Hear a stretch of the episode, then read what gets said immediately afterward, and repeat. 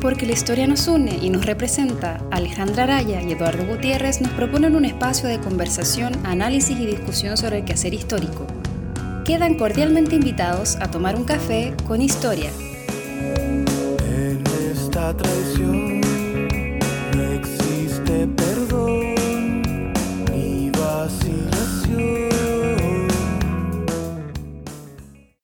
Hola a todos, ¿cómo están? Bienvenidos a un nuevo capítulo de Café con Historia. Eh, bueno, quizás sepan o no sepan, pero yo en este momento estoy en Lisboa y eh, conversamos con Alejandra y quisimos hacer este, estos especiales on tour, entrevistar a algunos investigadores de acá de Lisboa eh, para tener su experiencia, sus investigaciones, porque después es complicado que vayan a Chile, así que nos perdemos eso. Eh, bueno, y el día de hoy eh, me encuentro con un investigador eh, que conocí de hecho hace muy poco. lo- yo creo que casi me voy de Lisboa sin haberlo conocido. Estoy con Ado- Adolfo Cueto Rodríguez, que en este momento está realizando su doctorado eh, en la Universidad Nova de Lisboa y que eh, es máster en historia, perdón, licenciado en historia por la Universidad de Oviedo y máster por la Universidad Complutense de Madrid, eh, por trabajos sobre la descolonización eh, portuguesa de sus colonias del siglo XIX-XX, ¿verdad? Eh, es un tema parecido al que trabajo yo, pero dos siglos después. Eh, así que, bueno, Adolfo, muchas gracias por estar aquí con nosotros o, conmigo el día de hoy. Muchas gracias a ti, eh, Eduardo. Eh, para mí es un placer y sobre todo hablar para los amigos chilenos. No te creas que no voy a, a ir yo a Chile, la verdad es que tengo bastante, bastante ganas de, de conocerlo. Así que una palabra de invitación tuya bastará para que me presente en Valparaíso, ¿vale? Muchas gracias. Eh, bueno, antes de comenzar, les advierto, eh, estamos en una cafetería, para no cambiar tanto del asilito mío como estamos siempre. Pero además, Lisboa, eh, los aviones pasan por encima de la ciudad, así que puede que en algún momento suene un avión y ese ruido es normal. Es parte de la ciudad, es parte de lo que queremos dejar aquí en, el podcast. Eh, bueno, Adolfo, el- es tradición del programa preguntarte un poco sobre tu vida académica, así que mi primera pregunta es, ¿por qué estudiaste historia? ¿Y cómo terminaste estudiando después en eh, Portugal? Bueno, pues eh, yo creo que eh, empecé a estudiar historia un poco por casualidad. No sé qué es lo que te responden las otras personas, pero sí, suele ser un poco casual. Ya cuando estaba en el instituto, que es en la enseñanza secundaria, digamos que mm, se me daba bastante bien. Se me daba bastante bien porque sobre todo, lejos de lo que cree la mayor parte de las personas, que estudiar historia es un cúmulo de fechas y de, de datos, es para mí no es eso, es todo lo contrario, es eh, unas, una serie de relaciones y las relaciones lógicas o ilógicas es lo que me llamó y fue por eso por lo que digo, vamos, tenía alguna aptitud para eso. Claro que me gustaban otras cosas, ¿no? Por ejemplo, eh, yo quería estudiar medicina o biología, una cosa así. Y hasta la parte final del trayecto formativo en el secundario, yo eh, supuestamente ya debía haber discernido entre que si quería ir por ciencias sociales, otras cosas, y yo prolongué la decisión hasta la fase final. De hecho, yo tenía asignaturas de, propias de las ciencias eh, naturales. Terminé por ir a historia, también por la influencia o demás de los profesores, porque son los profesores los que identifican que tienes capacidades, que te gustan y, tiene, y es muy importante eso. Y bueno, mm, fui a la facultad y no, la verdad es que no me arrepiento. Es una cosa, obviamente es una opción difícil porque la empleabilidad en el área no es comparable, por ejemplo, a un ingeniero, a un matemático o, por supuesto, a un médico. Pero no, vamos, ha sido una buena, una buena elección.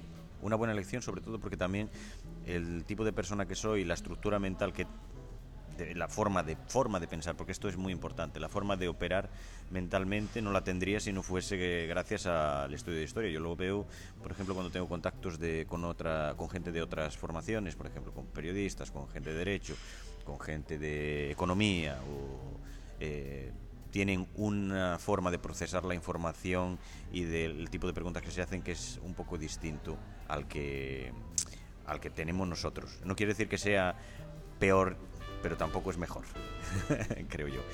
Y bueno, estudié, eran cinco años cuando yo estudiaba, ahora son cuatro en Europa. Fueron cinco años de licenciatura en Oviedo, fueron muy buenos años de mi vida. Ah, porque bueno, yo nací en un pueblo, en una aldea diminuta de 90 habitantes, perdida en Asturias, en el norte de España. Eh, fue mi primera experiencia fuera, tenía 17, 18 años. de ahí empecé a interesarme por la historia contemporánea y por las relaciones internacionales. Como la Universidad de Oviedo es una universidad mm, eh, media en España, eh, en el área de historia contemporánea, que es hacia donde yo me fui especializando, eh, mm, estaba más, o sea, más enfocada a historia local, historia social, historia del movimiento obrero. Asturias, no sé si saben, es una zona eminentemente minera, tremendamente combativa. Hoy en día está en eh, vamos a decir, en reconversión industrial, eh, pierde población, es una, una región eh, que era antiguamente de las más industriales de, España, tenía un sector público fortísimo y eso también determina lo que se estudia. ¿no? por ejemplo, la, mayor acería de, de España estaba, está en Asturias, porque aún funciona, forma parte de un conglomerado internacional hoy, pero y esto todo condiciona que no era condiciona las agendas de investigación de los propios profesores y de lo que hace la universidad en el área de historia contemporánea. También hay área de historia rural porque es una zona también eh, rural. Eh, pero no me llamaba y por eso me decidí eh, dar el salto y me fui a Madrid. Me fui a Madrid porque había un programa de doctorado que incluía historia de las relaciones internacionales en la Universidad Complutense de Madrid eh, cuando llegué a Madrid, la verdad es que eh, el cambio de, Oviedo, que es una ciudad que tiene unos 220.000 habitantes, que no sé, para los tamaños de América es una, es, una microciudad, ¿no? pero para los europeos es una ciudad media. Y pasar a Madrid, que estamos hablando de una ciudad de 3 millones y medio, así más o menos, de habitantes, y todo lo que lo circunvala, que son otros dos y medio, una cosa así, pues fue ese cambio fue mayor que pasar de mi, de mi pueblo de 90 habitantes a Oviedo. Fue un poco duro al principio, porque siempre uno sale del, del área de confort, ¿no? Y tal.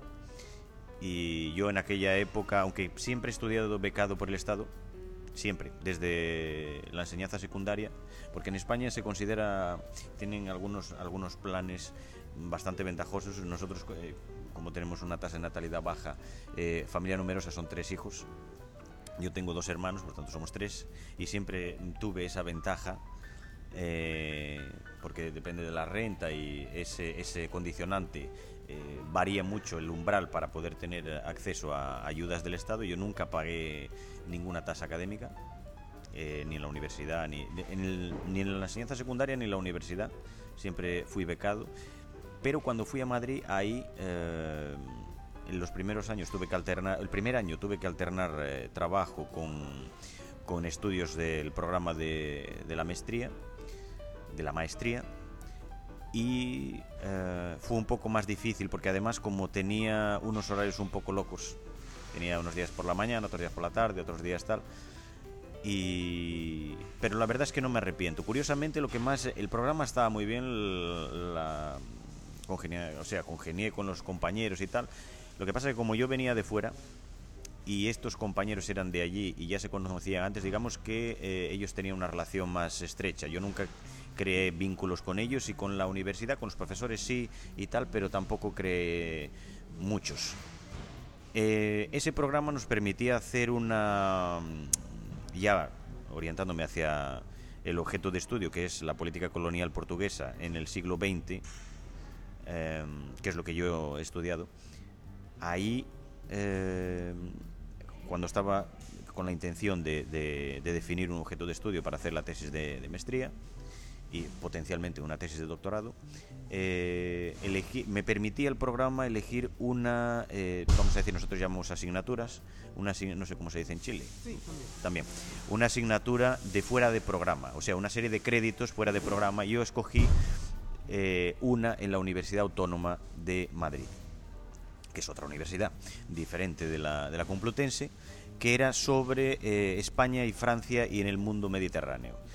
eh, realmente esa, digamos, esa asignatura fue la mejor que yo tuve. Y no solamente por el contenido, porque yo estaba decidido a estudiar eh, las relaciones de España con algún país estratégico que no sean los tradicionales, que no sea el Reino Unido, que no sea Francia, que no sean los Estados Unidos, tal, sino algún país de América del Sur o entonces algún país de la orla mediterránea, porque es un área de interés estratégico. Estaba pensando en Argelia, en Marruecos, y por eso cogí esa asignatura. Y la verdad es que la sorpresa en esa asignatura fue mayúscula, porque no porque los profesores eran fantásticos, que eran gente de, de otras universidades de España y de universidades francesas, pero por los compañeros. Yo era el más joven de los que allí estaba. Yo y otra compañera que era de antropología. La, la formación de la gente que había ahí por ahí, eh, eh, y vuelvo a coger otra vez lo que, lo que comentaba antes, en relación a la forma de pensar que tenemos nosotros de historia, lo bueno de aquel programa es que la gente que había era gente de edades muy variadas. Estoy hablando de gentes que eran jubilados, que estaban haciendo eso, pues bueno. Y de también estudiantes, pues eh, yo tenía, pues, no sé, veintipocos años. Y tenía compañeros que eran militares, tenía compañeros que eran eh, empresarios, tenía compañeros que eran periodistas, tenía gente de antropología, tenía gente formada en derecho y tal. Y hablando de temas, eh, no sé, intensos, como puede ser, eh, no sé, los temas de, de que pueden afectar a la geopolítica chilena, las denuncias de, por ejemplo, de Bolivia o las relaciones con Argentina o mm, yo qué sé, este tipo de cosas, pues como las relaciones de España y Marruecos o con la orla mediterránea es una cosa que es, es histórica pero es muy presente, es muy actual, pues era fue realmente interesante. ¿Cuál es el problema? Que yo no hablo árabe ni lo leo y estaba ponderando qué opciones tenía eh, para hacer un trabajo de investigación. Y como yo había estudiado en Oviedo eh, portugués dos años, lo dominaba mal, honestamente, mal. Eh, pero bueno, la universidad ofrecía también estos cursos de, lenguas. Decidí, por, ¿y por qué no Portugal? ¿Por qué no las relaciones de España con Portugal tal? Mis profesores en la Complutense, yo fui a comentarles esto, eh, visto que Marruecos ya estaba bastante tratado y había esta barrera lingüística y también no dominaba el francés con, mínimamente para, para, ponerme con esto. Entonces eh, me dijeron, ah, bueno, pues entonces en ese caso lo mejor que puedes hacer es ir a otra universidad de Madrid, que es la Universidad de Educación a Distancia, que es la mayor universidad de España en un número de, de alumnos. Es una universidad un poco extraña, no sé si en Chile tenéis algo así. Es una universidad a distancia, no es una universidad presencial. Eh, entonces, porque ahí está el profesor Hipólito de la Torre, que es el mayor especialista en historia contemporánea de Portugal, español, y deberías hablar con él para ver si se, o sea, se disponibiliza para orientarte y ayudarte. Bueno, pues fue exactamente eso lo que hice. Me fui a la UNED. Eh, o sea, yo seguía matriculado en la, en la Complutense. Eh, hice la tesis en la Complutense, pero con también el apoyo de, este profesor de la UNED sobre historia de, eh, o sea, sobre historia de Portugal, que fue el que me animó. Dice, sí, hazlo, no sé qué, pero las relaciones hispano-portuguesas durante el siglo XIX, el siglo XX y demás están ya muy tratadas. Por tanto, ¿por qué no te metes en una cosa que sea historia puramente de Portugal? Claro, uno dice, ah, bueno, Portugal es un país vecino y tiene una historia sincrónica y tal, pero no es lo mismo. Cada uno tiene una historia particular y para uno hacer un doctorado, hacer en ese caso una tesis de maestría, tienes que tener un mínimo de conocimiento de la historia de aquello que vas a, a estudiar. Yo no me sentía seguro y porque él me propuso, ¿por qué no haces un trabajo sobre la monarquía del, del norte? La monarquía del norte es en 1910 en Portugal hay un, una especie de revuelta, se acaba con la monarquía y se instaura la República Portuguesa. En esa época solo hay una república en Europa, que es la República Francesa, y una república confederal, que es Suiza. La tercera es Portugal, eh, que tiene enormes dificultades para consolidarse y tal. Y hay una tentativa en el norte, en el norte del país, apoyado por, eh, desde España, porque España era una monarquía y es una monarquía aún, eh, hay un apoyo a los que reclaman la reimposición de la, de la monarquía y hay un periodo en el que llegan a conquistar la segunda ciudad de, de Portugal, que es Oporto, y cerca en esa zona y tal, y se instaura ahí lo que ellos llaman un periodo corto, la monarquía de- del norte. No me llamaba la atención ni el tema y por supuesto no me sentía lo más mínimo, con la más mínima seguridad. Y entonces yo, ignorante de mí, le contrapropuse, digo, oye, ¿por qué y qué tal la política colonial del final de la dictadura en Portugal? No sé si en Chile, presumo que tal vez lo conozcan porque son periodos también muy agitados para la historia chilena, los, eh, la década de 70 y tal. En Portugal se instaura en el año 26 una, hay un golpe militar que acaba con la referida república anterior y eso se instaura una dictadura de corte tradicional, republicano, eso sí, y que eh, en los años 30 va a orientarse hacia un régimen eh, de corte fascistoide, que es lo que aquí se llama el Estado Novo. Eh, se instaura con, en el año 33, es eh, Antonio de Oliveira Salazar, es el ideólogo de esto, que es un señor civil que siempre, ha, o sea, siempre hasta la fase final de su vida mantuvo el poder. Eh, siempre el jefe del Estado fue un militar, pero el jefe del gobierno, que era efectivamente quien tenía el poder, fue este señor, este, este civil. Esto atraviesa todos las, la- los conflictos eh, europeos en los años 30, eh, la Guerra Civil de España, la Segunda Guerra Mundial en Europa. Sobrevive a esto gracias también a- al juego que hace con los aliados en, eh, al final de la Segunda Guerra Mundial. Por la guerra civil también es necesario ah, el apoyo también de las eh, dictaduras ibéricas. La portuguesa es rápidamente eh, bien integrada dentro del bloque occidental, la española tarda un poquitín más. Y eso se prolonga hasta 1974, que ya han escuchado hablar de la revolución de, de los claveles, o la revolución de abril, de 25 de abril de 74, que hay un golpe de Estado que derriba ya ese régimen y se pasa a la actual democracia. Eh, pero hay una fase final que es lo que se llama el marcelismo, porque Oliveira Salazar enferma y el sustituto es este otro hombre que se llama eh, Marcelo Caetano, entre 68 y 74. Y yo propuse a mi orientador hacer un trabajo sobre eh, algo sobre las colonias, sobre porque la- el problema colonial portugués o sea, Portugal pierde las colonias o se descoloniza muy tarde, descoloniza después del 74, después del golpe de Estado. Es entre el 74 y el 75. O sea, hace cuatro días que pierde, eh, o sea, reconoce la independencia de Guinea, Cabo Verde, eh, Sao Tomé y Príncipe, Angola, Mozambique, eh, los territorios de la India que tenía algunos, algunos enclaves, eh, Timor, Macao eh, es la última posesión portuguesa y me parece que la cede a China en 1999. O sea, hace tres días, como quien dice. Y él aceptó, dijo, bueno, pues sí, puede- puedes hacer algo, no sé qué, eh, empieza a hacer un, haz una especie de trabajo preparatorio para ver cómo es el asunto y tal, eh, para la tesis de maestrado y después si ves que puede dar una tesis de doctorado, pues avanzas por ahí. Por tanto, mm, fue un poco por casualidad. Fue un poco por, ca- por casualidad. Esto es como cuando tiras una bola en una superficie y no sabes dónde se va a parar, ¿no?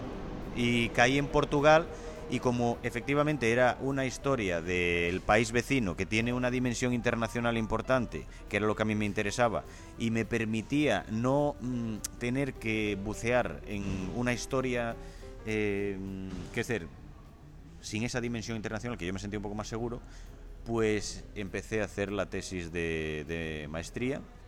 En esa primera em, tentativa llegué hasta el año 1961-63. O sea, lo que yo hice ahí fue una especie de análisis, una- un análisis sobre eh, la política colonial de la dictadura, es decir, desde 30-33 hasta el inicio de las guerras de eh, liberación nacional en las colonias de África, en Angola, Mozambique y Guinea, que es eh, a principios de la década de los 60.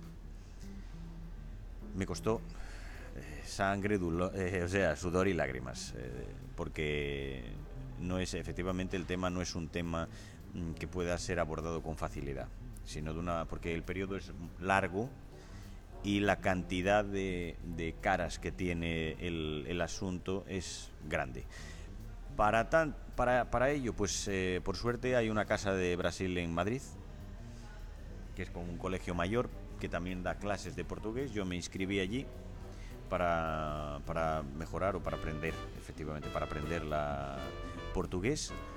Y mientras estaba haciendo el, el- la- ya la investigación bibliográfica y después la investigación eh, de archivo, eh, sobre todo en Portugal, porque en España sí existe bibliografía sobre historia de Portugal, tal, pero la cuestión colonial portuguesa es una, no es una cosa muy conocida, o sea, no es muy conocida para la historiografía española. En España tienes, eh, en términos de publicaciones, tal, si tienes artículos, algún artículo, pocos, y libros que toquen ese asunto o autores que hayan tratado eso, te puedo decir que son tres como máximo.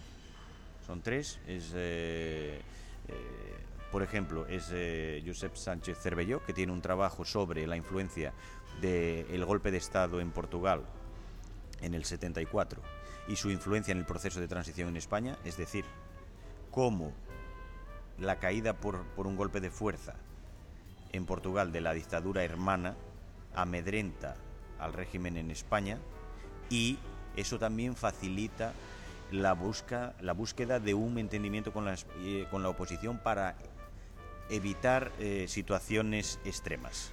Porque en Portugal hay más o menos un año, un poco más, que hay un proceso de revolu- revolucionario, que es el tiempo justo que sobrevive aún la dictadura vecina, la dictadura en España. Entonces España está muy atento a esta situación y está muy atento también a lo que provoca el golpe de Estado, porque lo que provoca el golpe de Estado en Portugal es que desde 1961 en Angola, 1963 en Guinea y 1964 en Mozambique, el gobierno portugués soporta tres guerras de descolonización en tres frentes dispersos que absorbe una cantidad enorme de recursos y que eh, absorbe también el esfuerzo y la, la juventud de todos los, eh, o sea, las personas, las personas con edad de recluta que tenían que pasar necesariamente o prácticamente todos dos años de servicio en África para hacer el servicio militar obligatorio. Y esto, claro, esto es un desgaste.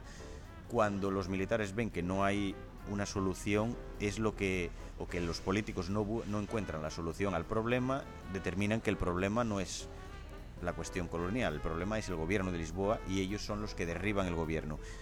En esas mismas fechas, esta es la, fase final de la dictadura en España, es la vejez de Franco y eh, que va a morir en el 75, a finales del 75, entonces esto es a abril de 74 hasta noviembre del 75 es un proceso revolucionario en Portugal que coincide con esta fase final de la dictadura vecina y hay una situación de preguerra con Marruecos porque España mm, tiene que descolonizar el Sáhara Occidental, que es esa franja de territorio que está entre Marruecos y Mauritania, Marruecos, Mauritania y Argelia, que están frente a las Islas Canarias, y hay una amenaza de Marruecos, una tentativa de invasión pacífica con 300.000 marroquíes desarmados que entran por la frontera de la colonia española, justamente cuando está agonizando Franco, cuando la situación en Portugal es gravísima y tal, y todas estas cosas van a ser importantes para eh, la transición política en España. Pues hay un trabajo que toca esto precisamente por eso, porque, pero es siempre visto desde el centro es la, tra- la transición en España.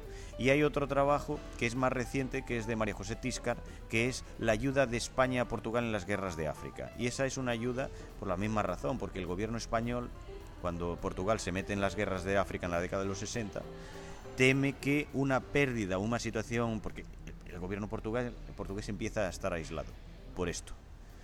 También desde los... el- no enteramente aislado, porque tiene cartas con las que jugar, pero eh, necesita mm, armamento que no produce, necesita apoyo logístico, necesita inteligencia, necesita entrenamiento, necesita eh, material bélico, eh, tal. Y todas estas cosas son muy difíciles conseguirlas y uno de los, grande, uno de los grandes eh, suministradores y facilitadores de esto es la, la dictadura española. ¿Por qué? Porque tiene miedo que un problema en África des- desequilibre la dictadura vecina y entonces tener un régimen prodemocrático o pseudocomunista al lado. sea, son siempre intereses, eh, vamos a decir, eh, mezquinos. Y bueno, de ahí pasé, hice la, la tesis de, de maestría que llegué hasta esa fecha y después me lancé a hacer una tesis de doctorado que también me llevó bastante tiempo y me dio mucho trabajo y que ya está terminada pero no está defendida. Está ya la tesis de maestría la presenté en la Complutense y la tesis de, de doctorado ya está presentada en la UNED porque yo me trasladé a la UNED ya que estaba allí mi, el que sería el que es mi director eh, y pronto eso es un poco la trayectoria. Estoy en Portugal, pues porque como el objeto de estudio es Portugal, portugués, Portugal y los archivos, la documentación, la bibliografía está en Portugal, terminé por, por quedar aquí y asociarme a, a, un instituto, que es el Instituto de Historia Contemporánea de la Universidad Nueva de Lisboa, que me acogió muy bien. Y, bueno, eh, no sé qué más eh, decirte, ya creo que he hablado bastante. No, no pero súper interesante como ese camino académico y bueno, ya lo mencionaste, mencionaste algunas cosas, vamos a entrar más en tu investigación actual, pero es muy interesante el hecho de que justamente mientras en Europa está pasando algo, en Chile estamos eh, recién viviendo. O sea, que 74 se termina una dictadura acá, mientras que en Chile partió el año anterior, o que Franco muere en el 75 y nosotros también en el 73 partimos. Creo que Pinochet fue como el único dictador que vino a, a ver a Franco porque se sentía identificado y todo un, tema ahí que no, no, nos llega muy de cerca. La dictadura española no así la dictadura portuguesa. Es súper es, interesante que, em, no sé en el resto de Latinoamérica, pero en Chile, Portugal no existe como eh, sujeto de estudio. No, no, no es... Eh, su historia no es relevante para nosotros más allá de saber que está la, qué sé yo, la, la bula interchetera o que eh, Hernando Magallanes era portugués y, y, que muchos no saben que era portugués. Entonces, eh, es un país que para nosotros eh, está al lado de España, pero no. Y, llegó a Brasil. Eso, eso es lo que sabemos de Portugal a grandes rasgos. Entonces, eh, justamente esta investigación, yo creo que es muy interesante poder adentrarse un poco, no solamente en el Portugal colonial, que sería como más mi, lo mío, sino el Portugal hoy. yo le comentaba con mucha vergüenza a, mi señora que yo no sabía qué sistema político tienen en Portugal. Estaba súper perdido. ¿Tienen reyes todavía? ¿No tienen reyes? ¿Qué, qué, pasa? Sé que tienen dictadura, pero ¿eso qué significó? Me perdí mucho, tuve que hacer una, pre-investigación antes de venir para acá, justamente para ver un poco dónde me estaba metiendo. Eh, y eso, eh, claro, es culpa mía, pero también es porque en verdad no hay un interés, eh, lo que no está bien tampoco. O sea, Portugal es un país que efectivamente no solamente es importante por el tema de las colonias, por el tema de Brasil, sino porque eh, por mucho tiempo compartió corona con España. Mucho en, Chile, y lo he visto ahora, llegaron muchos portugueses justamente durante las dictaduras y durante la colonia también. Hay un, tema interesante ahí con la, con la llegada de muchos portugueses. Entonces, eh, es una historia que hay que, rescatar. y, y, qué bueno que, tú lo haces, sobre todo. Eh, eso me, me, la atención, que sea, pasaste de relaciones españolas portuguesas a Portugal, solo Portugal. Y es algo que en Chile no existe, al menos, o es muy difícil. Los magísteres suelen ser basados en eh, historias de tu propio país porque son las fuentes que están más a la mano también. Eh, claro, están, podríamos decir, Portugal y España están al lado, pero Perú también está al lado de Chile. pero aún así no, hay tantas tesis sobre eso a la hora del magíster, a menos que tu magíster sea literalmente sobre eh, estudio latinoamericano, por ejemplo. Em, y sobre eso, quizás para entrar más en tu investigación, tú actualmente, ¿cierto? Estás, bueno, ya, entregaste tu, tu tesis. De hecho, está justo en el límite de, que te podamos entrevistar porque aún no defiendes.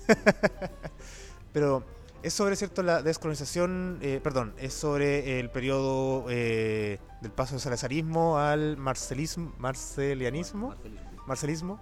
Eh, ¿Qué es lo que te interesa? ¿Cuál es tu hipótesis dentro de eso? ¿Qué es lo que te interesa investigar? Y, y si se puede, como un pequeño spoiler, ¿cuáles han sido los resultados de tu investigación? Pues mira, te agradezco que me hagas eh, estas preguntas, porque son varias, ¿no? Es, eh, eh, me, gustaría empezar haciendo referencia a lo que has comentado de la cierta invisibilidad de, de, la historia portuguesa. Yo, por supuesto, solo hablo de la historia contemporánea, pero en el mundo, vamos a decir, iberoamericano, yo creo que hay muchas similitudes y muchas sincronías. Es decir, eh, el liberalismo, el- los sistemas caciquiles o los sistemas de fraude electoral, eh, tentativas de apertura, eh, sociedades de masas, emigración, grandes éxitos económicos y grandes fracasos también, em, regímenes políticos de corte autoritario, de naturaleza militarista. Hay muchas cosas con las que comparar. Y yo creo que yo invito a los, a los alumnos chilenos a que, y yo no ya en relación a Portugal, no ya en relación a Portugal, en relación a España y en relación a los países vecinos. Todos los países vecinos, y estoy hablando a los que tengan interés eh, en historia contemporánea, que es lo que conozco un poco más, eh, pero no solo, hay que conocer al otro. Es fundamental conocer al otro, es fundamental ponerse en la cabeza del otro. Eh, quien toma las decisiones son personas, pero también hay estructuras y hay estructuras comunes, hay movimiento de ideas, hay movimiento de personas, hay eh, cruzamiento de intereses eh, contrapuestos que en algunos momentos hasta son coincidentes, en otros momentos muy, eh, objeti- los mismos objetivos son contrapuestos eh, a un lado y a otro de las fronteras.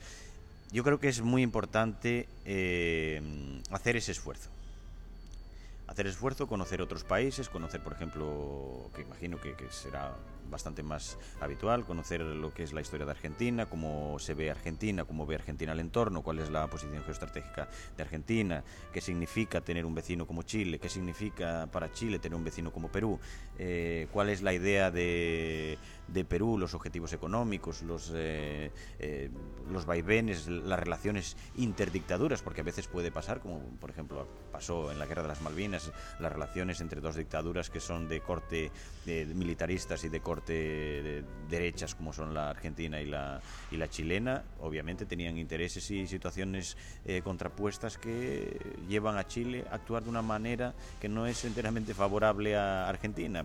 Por contra, la dictadura eh, brasileña es más mm, simpática para la causa eh, argentina en la guerra con, con el Reino Unido. Yo invito a que la gente abra la mente, que no tenga miedo y que explore esas cosas, explore esas cosas.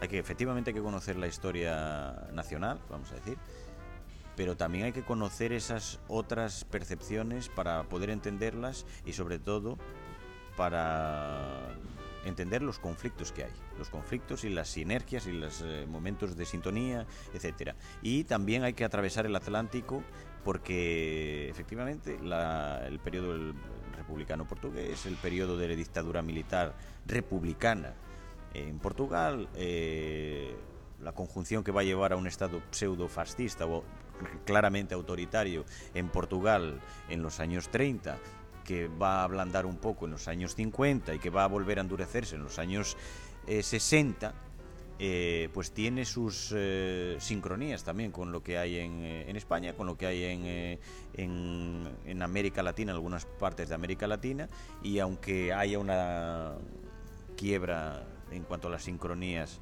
eh, por ejemplo, en, los- en la década de los 70, en los movimientos, vamos a decir, de izquierda o extrema izquierda incluso en Europa, en Portugal y tal, miraban mucho, por ejemplo, al modelo o a lo que era el gobierno de Allende, a la revolución cubana, a otro tipo de cosas. Por tanto, hay siempre estas, estas sincronías y es interesante verlo y compararlo.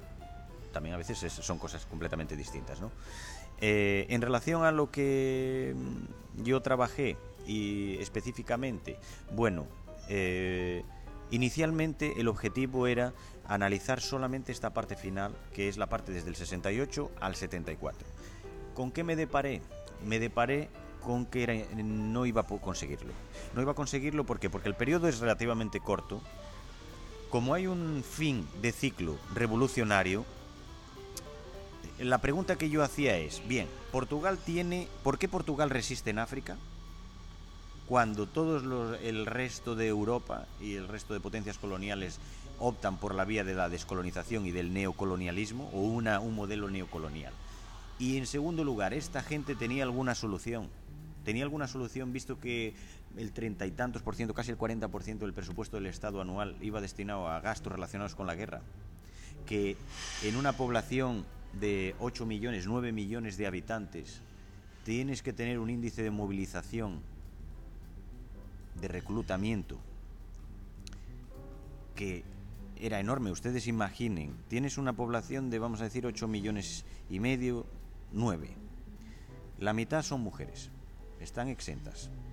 Una parte importante son niños, o son menores de 18 años, y otra parte son gente que tiene más de 40 años. El- o sea, la franja queda bastante reducida. Y tú tienes que movilizar más o menos en la parte final de la guerra, tienes que movilizar 150.000 hombres, más de 150.000 hombres, porque en la metrópoli también había otros 50.000 hombres. O sea, 200.000 hombres en edad de servicio anualmente. Claro, ¿cómo se hace esto? Pues lo haces teniendo dos años solapados. Así, la recluta de un año coincide un año con la recluta del año anterior. Y africanizando las fuerzas. Lo que pasa es que esto es insustentable. Esto es eh, eh, materialmente insustentable. Para que vean cómo es, si yo les preguntase qué país creen ustedes que tiene una tasa de militarización más alta que Portugal en esta época, solo hay uno en el mundo que la tiene. Y es Israel ni Estados Unidos ni otros países tal. Claro que los portugueses tienen eh, también es una guerra barata porque tienen que hacerla con lo que pueden y es una guerra eh, barata, pero de todas maneras que consume una buena parte del, presupuesto de- de- del Estado. Tenemos que tener en cuenta que Portugal es el único país de Europa Occidental que es el, para allá el más pobre de Europa Occidental en, en estas fechas. Y después es el único país de Europa Occidental que pierde población en la década de 60-70. ¿Por qué? Pues porque emigra la gente. Emigra, estamos hablando de millones de portugueses que se van a buscar mejor vida fuera, muchos de ellos de forma irregular y algunos también escapando del servicio militar. Claro, esto resulta insustentable, tienes que tener una solución política o alguna cosa. Y lo que yo me pregunté es que eh, tenía una solución política. Eh, yo no podía responder esta pregunta analizando solamente los últimos años.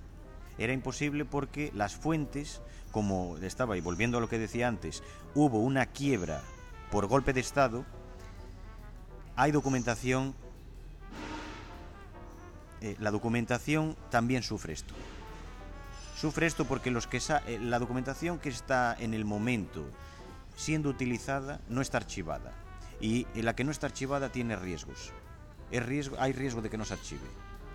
Hay riesgo de que el que sale del poder, entre, aunque sea un golpe rápido y tomen el poder rápidamente, hay riesgo de los que están ahí eliminen parte de la información que pasa, porque es comprometedora o tal. Y hay riesgo también de los que vienen, eliminen información que también pasa, o que nunca se eh, archive, o que no se sabe dónde se, dónde se va a archivar, o que simplemente no la eliminan pero no la organizan. Yo me deparé con que era imposible, entonces lo que yo hice fue invertir el foco, que esto es una cosa que se tiene que hacer, porque a veces uno llega con ideas muy claras para hacer un trabajo de investigación y el trabajo de investigación es el objeto el que te dice lo que puedes hacer, no lo que tú quieras. Porque a veces eh, te das con callejones sin salida o de pronto abres una puerta y tienes, yo qué sé, la flores, el, Amazonas delante. Eh, lo que yo hice pues fue, tuve que hacer un trabajo de definición de cuál era el objeto de estudio, porque el objeto como es la política colonial, hay que tener en cuenta que la política colonial bien vista es todo. Cuando digo es todo no es que sea una, una exageración, es el ministerio del ramo que gestiona la política colonial, que es el ministerio de ultramar, es un estado dentro del estado. Tengamos en cuenta que gobierna territorios que, hoy son estados. Y tiene un área de economía, tiene un área de finanzas, tiene un área de obras públicas, tiene un área de sanidad, tiene un área de educación, tiene un área de, de, yo qué de orden público, tiene un área militar. Y en el momento en el que tienes una guerra, o tres, y estás siendo condenado en las Naciones Unidas y demás, la cuestión colonial tiene que, el asunto colonial tiene que estar en sincronía con la acción exterior y tiene que estar en plena sintonía también con el esfuerzo bélico. Imagínense la cantidad de documentación y la cantidad de información que eso genera. Es que no se lo pueden imaginar. Yo me- lo que me deparé entonces al intentar inve- eh, invertir la... Primero tenía esta escasez de, de información y que no conseguía responder a estas preguntas con la documentación que había por las razones que aduje. Cuando dije, bueno, pues entonces voy a intentar mirar hacia atrás e intentar trazar una línea que me dé pistas en términos legales, en términos de pequeñas modificaciones, para ver si ellos estaban tanteando alguna especie de hipotética solución. Y si dentro de una dictadura que es, que censura y una dictadura que es eh, está sometida a una guerra y por tanto cuando está sometida a una guerra, igual que una democracia, la información es mucho más, más, más, más controlada, si yo consigo eh, identificar esto. ¿Con qué me deparé? Me deparé con lo que os estoy diciendo, que es con tal cantidad de documentación que había riesgo de que yo muriese aplastado por ella. Es decir, esto es como, por ejemplo, eh, sí, tú puedes eh, ir a un bosque, ves un árbol o en un campo y tú consigues describir perfectamente el campo. Pero si te meten en el medio del Amazonas, ¡boom! Y alrededor de lo que alrededor de lo que de donde tú estás, el árbol que hay es X, sí, tú puedes decir que efectivamente está rodeado por 17X. Pero no puedes decir que el monte son todo X, porque no lo ves. Hay tal cantidad que es que no la puedes ver lo que tuve que hacer fue mm, discernir o discriminar cuál era el objeto de estudio. Y el objeto de estudio que yo construí es básicamente aquellos elementos que pudiesen determinar o dar indicios a una salida controlada al problema colonial. Y la conclusión a la que llegué después de leerme todas las discusiones, la legislación que es mucha, eh, las diferentes opiniones, porque efectivamente hay soluciones. Soluciones bastante malas, la verdad. Porque, y volvemos a lo que decía al principio, tú cuando lees la opinión de un militar, esa mm, opinión está patrón, el patrón de esa, de esa opinión sobre el problema X es un, es un patrón de visión profesional. Prima la cuestión, eh, la, la cuestión profesional, por eso obvian otra serie de factores que son importantes, pero que ellos no tienen la pericia ni tampoco la obligación de saberlo, de naturaleza política, naturaleza exterior o tal. Cuando ves a un diplomático hacer análisis del mismo problema e intentar buscar una solución, tiene siempre una visión contaminada por la percepción internacionalista de la cuestión. Cuando ves a una persona que es eh, formada en derecho, normalmente tiene una estructura y una forma de procesar la información y de el resultado que sale de esa cabeza, pues es muy legalista y a veces las cosas legalistas o formalistas no resuelven los grandes problemas que hay, que a veces hay que salirse de la ley. Esto todo se ve en este caso. Y yo lo que concluí es que efectivamente eh, lo que, con lo que me deparé es con que había un problema que es una idea de país. Una idea de país que es que una parte ya de muy atrás de la imaginación de Portugal no se imagina sin las colonias. Eh, la noción es la siguiente, la idea es la siguiente. Portugal es un país pequeño, marginal, eh, que tradicionalmente se ha abierto al mar. la relación colonial, como en el pasado, es eh, la garantía de su independencia económica y de su existencia política en relación a un país vecino mucho mayor, que es España, y en relación a un conglomerado político, que es la Unión Europea, que tiene aspiraciones políticas con las cuales la derecha portuguesa, que está en la que es, la que está en el poder, no comulga. Entonces, ¿qué es lo que pasa si pierdes las colonias? Un país que es un país eminentemente rural, que está en proceso de industrialización muy tardío, que pues es el incierto, la incertidumbre. ¿Qué es lo que pasa con el peso histórico de liquidar un patrimonio de tus antepasados? Y atención, es que esto el problema es que en las escuelas y en los medios y en toda esta eh, de comunicación pública y demás de Portugal, tanto los regímenes anteriores como el régimen portugués, fomenta esto y esto penetra en la masa social. Y por supuesto, en la parte de la, de la estructura militar hay una parte que es hipernacionalista y conciben la nación como Portugal imperio.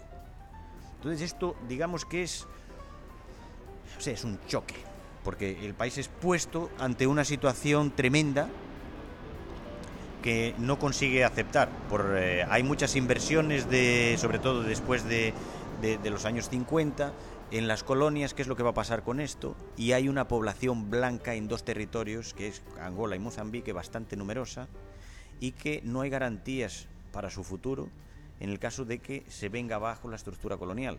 ¿Por qué? Porque la estructura colonial sustenta el estatus de esa sociedad, que no siendo el apartheid sudafricano ni de lejos, es una sociedad colonial. más simpático de todo es que la primera parte de la dictadura, que es nacionalista, pero desde la metrópoli, ve a esta gente que, puede, que, deberían ser o, podrían ser sus protegidos, como eran los, los llamados Pit Noirs eh, argelinos de Francia, que en el año 61-62 tienen que salir en masa y regresar como refugiados a, Bueno, regresar, regresar, algunos nacieron allí. Entonces, abandonar el territorio argelino para ir a Francia, eso es un precedente que asusta. Asusta, como ya decía, un país que tiene 9 millones de habitantes, que es el más pobre de Europa, y estamos hablando de una población que podría rondar los 200.000 o medio millón de personas, porque no solamente tendrían por qué salir los blancos. Entonces, ¿esto qué es lo que pasaría si esa gente tiene que venir a Portugal en tromba? O sea, imagínatelo. Y van a venir bastante enfadados. Y eso políticamente puede ser un problema enorme. Económicamente puede ser un, impacto tremendo. ¿Cómo gestionas eso? Curiosamente, la primera parte de la dictadura, que es el gobierno de Salazar, tiene, ve, vive con estas, estas comunidades blancas, son proindependentistas algunas también. Claro, no conciben una independencia negra como son los movimientos de liberación, conciben una independencia como la de independencia de Chile, o la independencia de Brasil, o la independencia americana, es decir, una independencia hecho por eh, herederos o excolonos. Y con gente europeizada, sea negra exactamente, sea sea lo que vosotros llamáis pardo o lo que se llame mestizos, aquí son eh, comunidades pues que se entiende que son eh, están europeizadas, vamos a decirlo. ¿Cómo, es lo, ¿Cómo actúa la dictadura portuguesa? La dictadura portuguesa en la parte inicial no tiene intención de hacerse el araquiri. O sea, resiste porque más vale resistir, porque internamente, primero, sería muy difícil explicar a la población que vas a abandonar las colonias cuando no hay guerra y cuando hay guerra la decisión de resistir es una decisión de resistir y de perpetuar la propia dictadura. Y cuando tú perpetúas la propia dictadura, porque las guerras tienen la mala costumbre ¿eh? de condicionar su propio fin. Y cuando te metes en una, si no quieres acabar pagando los platos rotos, pues tienes que intentar ganarla. Y eso es lo que le pasa a la propia dictadura. ¿Y qué es lo que hace eh, la dictadura? Concibe o ve a la población colona de Angola y Mozambique no como aliados, sino como rehenes.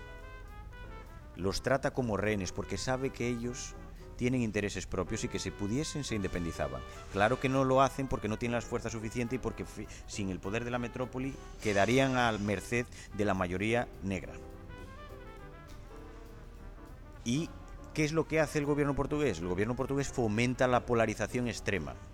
Es decir, les dice, a ellos y a todos los que no están politizados o los que no están no han cogido las armas y están en la en, o sea en, en, el monte dando tiros que es la guerrilla. Porque la mayor parte de la población pues bueno puede estar más o menos eh, eh, envuelta o partidaria de una cosa u otra pero no tiene la no acoge, no es una guerra civil total es una guerra de baja intensidad no lo que les dice es una cosa muy clara. Vosotros tenéis dos alternativas.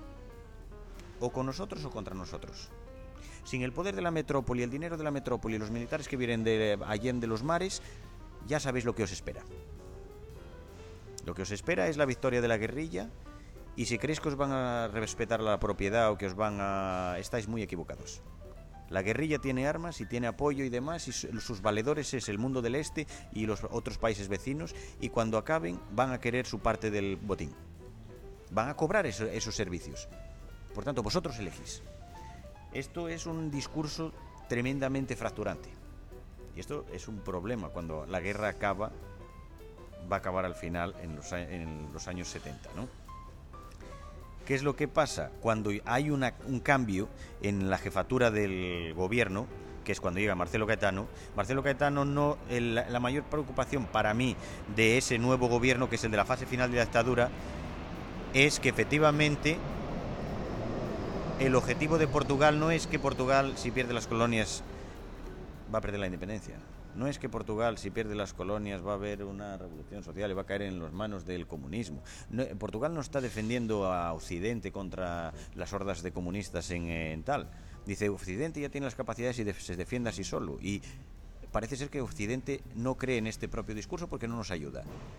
¿Qué es lo que él dice? Él simplifica la cuestión en lo que nosotros defendemos son los blancos, negros y mulatos que están en, Angola, Mozambique y en otros lugares que han creído en Portugal, que están en paz con Portugal y para con los cuales nosotros tenemos un compromiso y es no abandonarlos. El problema es eso que significa que no hay, no hay fin no hay fin a la guerra, salvo en un proceso de negociación. Eso es lo último que quieren. ¿Por qué?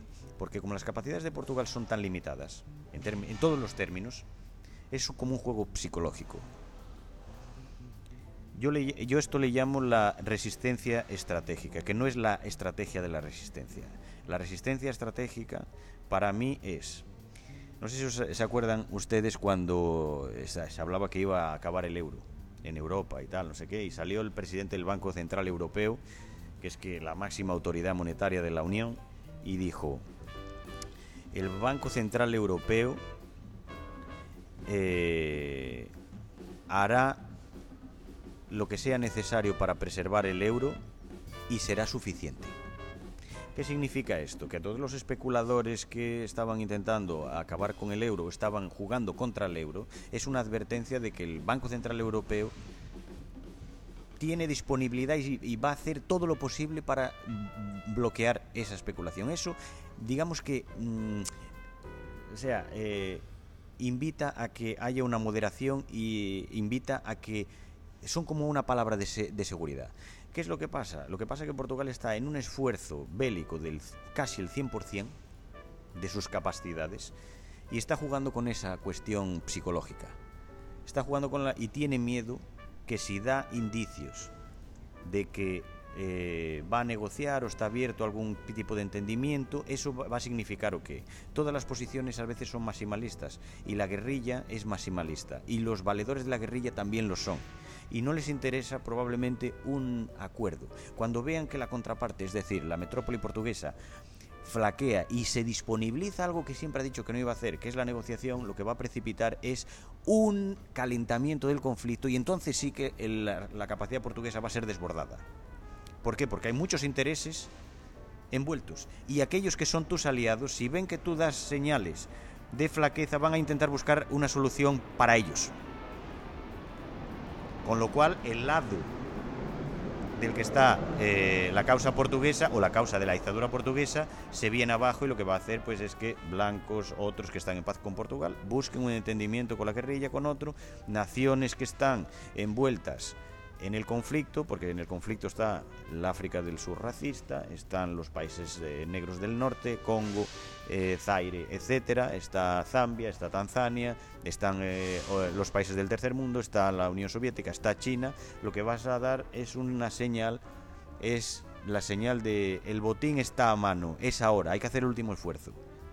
En esas condiciones el gobierno portugués no va a conseguir resistir. Por tanto, está en un callejón sin salida y no tiene forma de, salir hasta que colapsa.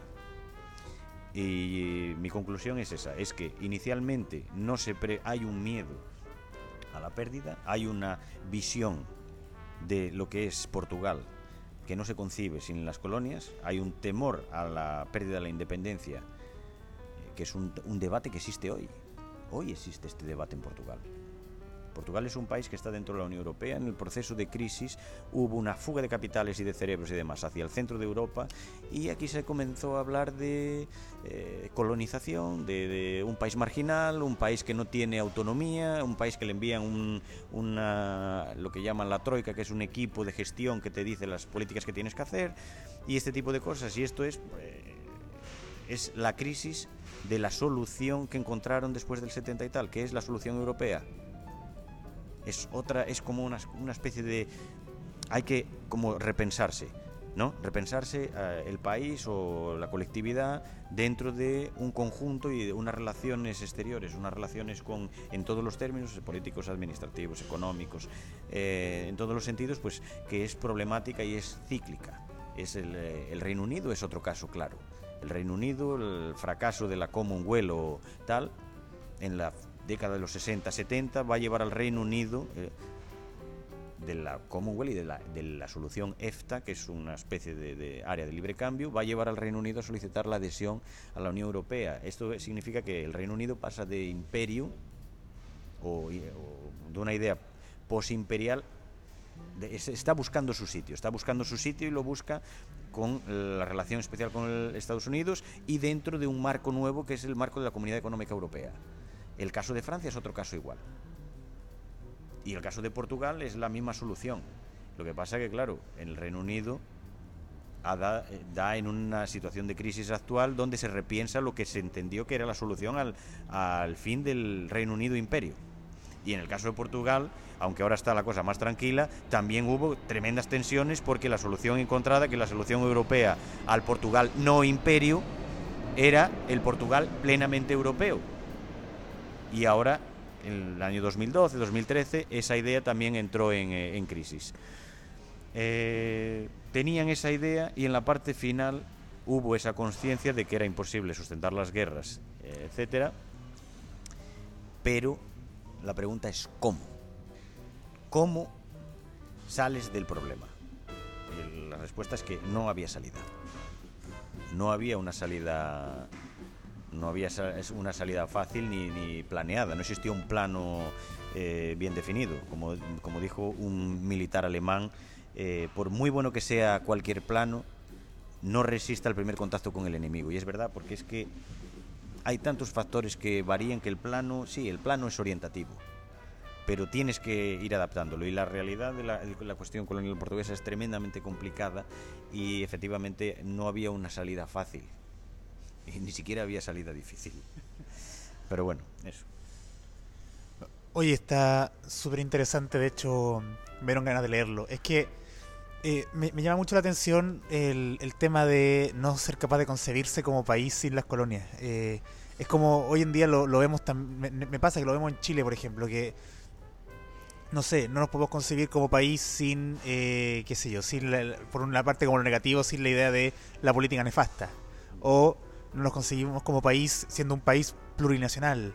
No nos concebimos como país eh, sin la Araucanía. No nos concebimos como país eh, con esto o con esto otro. Eh, finalmente, eh, la idea de la comunidad imaginada, ¿cierto? La idea de la construcción de, de un imaginario eh, nacional, político, social, eh, marca de manera súper importante cómo los países desarrollan su no solamente su política, sino el, su desarrollo histórico, finalmente. Por supuesto que Portugal tiene, eh, ahora, ahora que piensas tú, tiene mucho sentido que tenga una, una idea imperial. eh, porque, digamos, Europa en sí es, es una idea imperial. eh, ca- ca- cada, cada país creo que en su momento fue imperio de algo. Y, y- y duele dejar de ser imperio en algún momento. Entonces, es muy interesante lo, lo- lo- lo que propone tu tesis. Oye, por tiempo, voy a pasar a la tercera parte. te va- ya entregaste la tesis, eh, estás esperando solamente defenderla, ojalá, sea luego, porque en Chile el esperar defenderla pueden ser seis meses. Eh, qué bueno que no somos tan distintos. Otro día decíamos Portugal es el Chile de Europa. Eh, em, y después de eso, ¿qué? ¿Qué planeas hacer a futuro? ¿O cuáles son tus planes más próximos? Eh, ¿qué, qué se viene para Adolfo en los próximos meses, años, días? Bueno, para lo más inmediato yo ahora mismo tengo la suerte de estar trabajando en un proyecto de investigación también eh, con la facultad, con la, en el Instituto de Historia Contemporánea, que es un proyecto eh, sobre historia policial, sobre la historia de la PSP, que es la Policía Urbana Portuguesa, Policía de Seguridad Pública, eh, que también tiene una dimensión colonial, porque también tenía fuerzas policiales en, en las colonias. Y por ahora es esto lo que mi horizonte inmediato. De hecho, hemos, eh, organizamos un congreso internacional donde vino gente de, de Brasil, de España y de otros países en octubre pasado. Y vamos a organizar el próximo, que será a principios de diciembre, en la Universidad Complutense de Madrid, en el área de.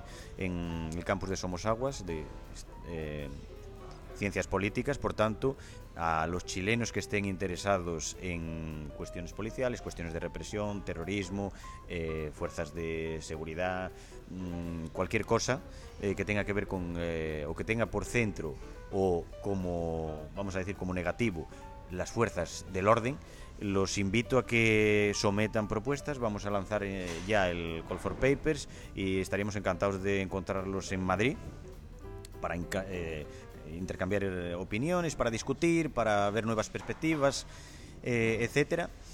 Y más futuramente, bueno, más inmediatamente, eh, voy a viajar a Angola de aquí unos días. Si alguien quiere también, le invito a un café en Luanda, o lo que quieran, eh, para ir a ver archivos y otras cosas. Y más a largo plazo, pues bueno, eh, mi intención sería, o lo que a mí me gustaría es dedicarme a la docencia por supuesto, no dejar la investigación, pero dedicarme a la docencia universitaria o en otros, en otros ámbitos.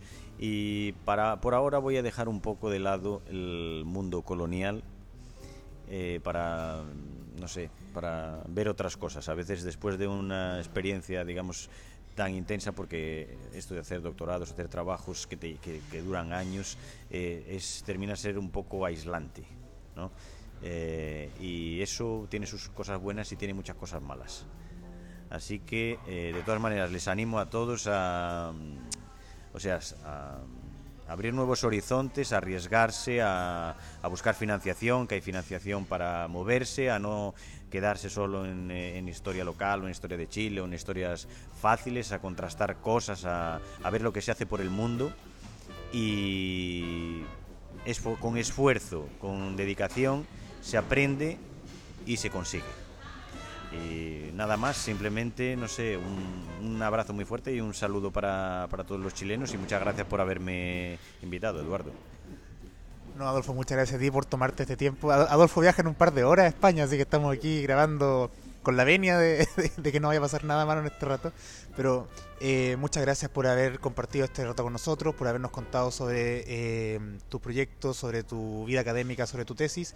Y bueno, que salga bien la defensa. Te deseamos lo mejor y ojalá eh, tenerte como doctor en una próxima entrevista a futuro. Pues entonces la próxima vez nos vemos en Santiago. Estamos todos. Eh, yo me comprometo a haceros una visita. Perfecto, y queda invitado también a, Valparaíso para que veas que igual a Lisboa. gracias. y eso es todo. Nos escuchamos en el próximo capítulo. Adiós.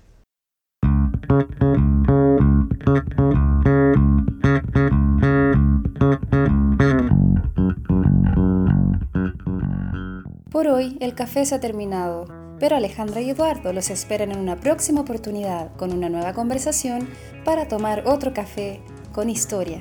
Les recordamos que las ideas y opiniones vertidas en este programa son de exclusiva responsabilidad de quien las emite y no representan necesariamente la opinión de Café con Historia.